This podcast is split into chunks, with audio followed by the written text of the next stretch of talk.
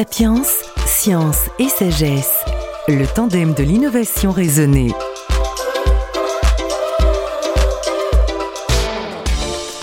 L'incendie de Notre-Dame de Paris a eu lieu les 15 et 16 avril 2019.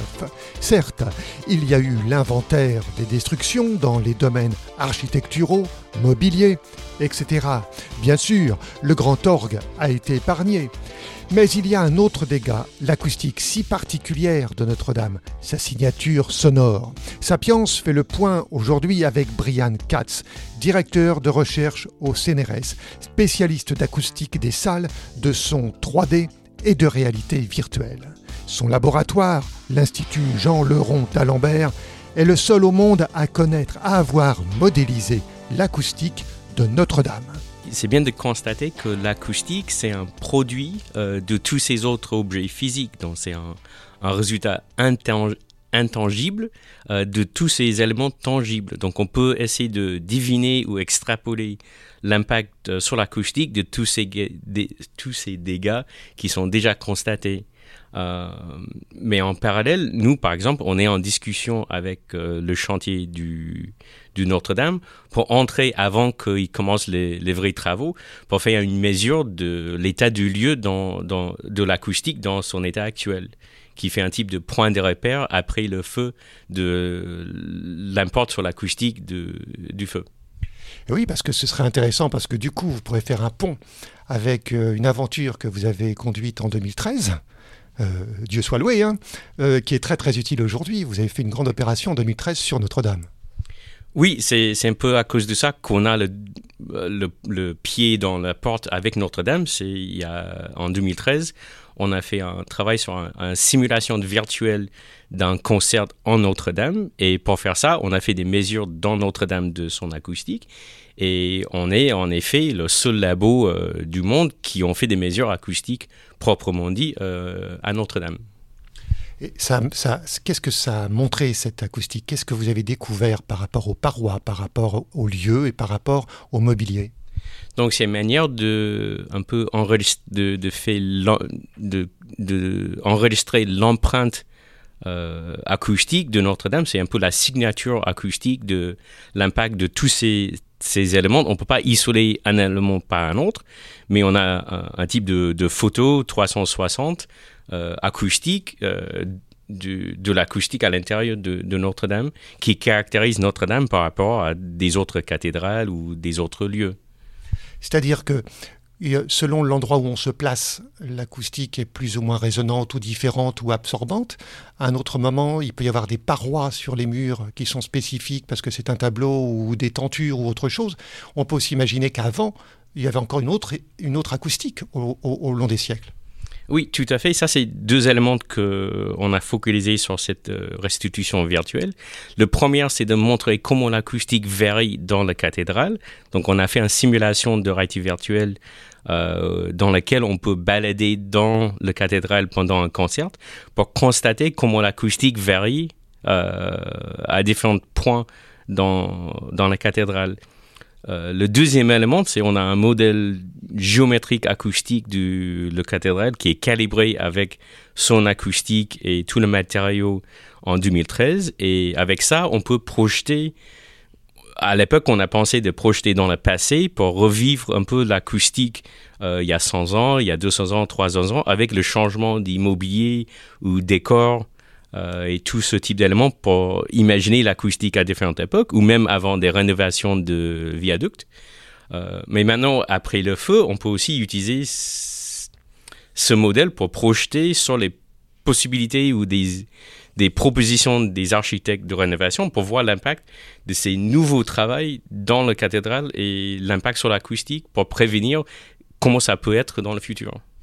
Donc on a déjà réuni avec euh, les acteurs sur le chantier et on participe dans le, euh, le groupe s'appelle le chantier CNRS Notre-Dame qui assemble les chercheurs associés à Notre-Dame qui fournit un peu nos services scientifiques et nos consignes au groupe de, de chantier. Oui, ce groupe de chercheurs, c'est un, groupe où il y a autant des gens qui sont spécialistes des charpentes, du bois, de l'acoustique, euh, du végétal, des pierres, de, l'histoire, de, tout. Oui, tout à fait. Il y a un nombre de, sous-groupes de travail. Euh, il y a acoustique, bois, métal, charpentier, euh, etc. Et moi, je copilote le groupe de travail acoustique avec un ingénieur chercheuse à Lyon, s'appelle Milan Pardoen, qui est plutôt spécialiste en paysage sonore. Moi, je travaille sur la partie acoustique des salles, la partie associée au bâtiment, et elle, elle travaille vraiment sur le son associé à la vie humaine et comment peut être le son du vivant à, ces époques. Mais alors, comment est-ce que, euh, comment est-ce que vous, vous pourrez proposer d'utiliser les ressources de 2013 Comment ça peut se faire? Euh, donc, pour faire notre simulation en réalité virtuelle, on a créé un modèle 3D de cathédrale qui est un modèle acoustique qui était calibré avec euh, la cathédrale à l'époque. Donc maintenant, il faut, qui représente vraiment un modèle 3D avec des parois, avec toutes les surfaces et les propriétés acoustiques de chaque surface. On peut aujourd'hui utiliser ça en modifiant ce modèle euh, suivant des propositions des architectes. Et on recalcule l'acoustique et on peut constater l'impact sur l'acoustique de, ces modifications. Ça peut changer. Euh, je ne suis pas convaincu qu'il y ait un impact de la charpente, mais par exemple pour la voûte, si la forme ou le matériau euh, de la voûte est, modifié, il peut avoir un impact assez important. Mais aussi, il y a tous les décors, le, le revêtement à l'intérieur, plutôt au niveau de public, qui aussi a besoin d'être refait parce qu'il y a beaucoup de dégâts et des choses qui, qui étaient enlevées. Le sol a une importance dans l'acoustique? Euh, Le sol où j'ai dit à Notre-Dame, le sol était en marbre, en marbre, qui était assez rigide. Euh, donc c'est un peu comme les pierres aussi. Donc il y a les choses à constater dans un cathédrale comme Notre-Dame, qui est très réverbérante. Euh, c'était le petite modification d'un peu de matériau absorbant pour avoir un grand impact. Donc le premier pourcentage d'absorption a plus d'impact que la dernière. Et comme il y a très peu par défaut dans ce type de cathédrale, euh, n'importe quel modif peut avoir un impact. Donc par exemple, nous, euh, qu'on a fait des mesures en 2013, euh, le même labo a aussi fait des mesures, notre labo a fait des mesures en dans les années 80, et en comparant, en en comparant ces, deux mesures, on a constaté une légère réduction dans la réverbération dans, la cathédrale. Et on a constaté que la seule chose, grande chose importante qui était modifiée, c'est un petit tapis qui était ajouté pour la circulation du public, euh, pas dans le centre du nef, mais autour, pour éviter des bruits de pas. Et ça, il y a un impact euh, mesurable et qu'on peut constater sur l'acoustique si vous travaillez bien avec les architectes, s'ils vous entendent et s'il y a un bon travail d'équipe, vous pouvez leur proposer une certaine acoustique aussi. Pas forcément celle de 2013 ou celle de 2020 ou celle de 1918. Bref, il va falloir choisir son acoustique.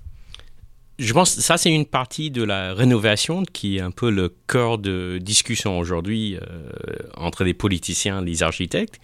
Euh, quand les gens disent qu'il faut restaurer comme avant, euh, il y a avant de 2013, il y a avant de 100 ans avant ça et 200 ans avant ça.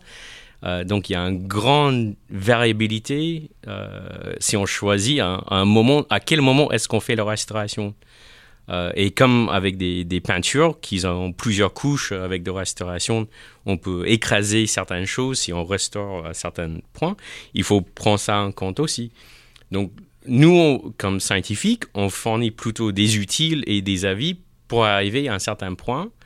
Euh, et nous, on a l'intérêt aussi juste de présenter la gamme de, l'évolution de l'acoustique de Notre-Dame pendant des siècles pour mieux informer les scientifiques, mais aussi mieux informer le public. Donc, on, a proposé plusieurs projets euh, cette année pour faire un type de présentation grand public en réalité virtuelle de différentes époques de Notre-Dame pour montrer comment le lieu, l'environnement sonore et l'acoustique euh, a changé. Merci. Sapiens, science et sagesse, le tandem de l'innovation raisonnée.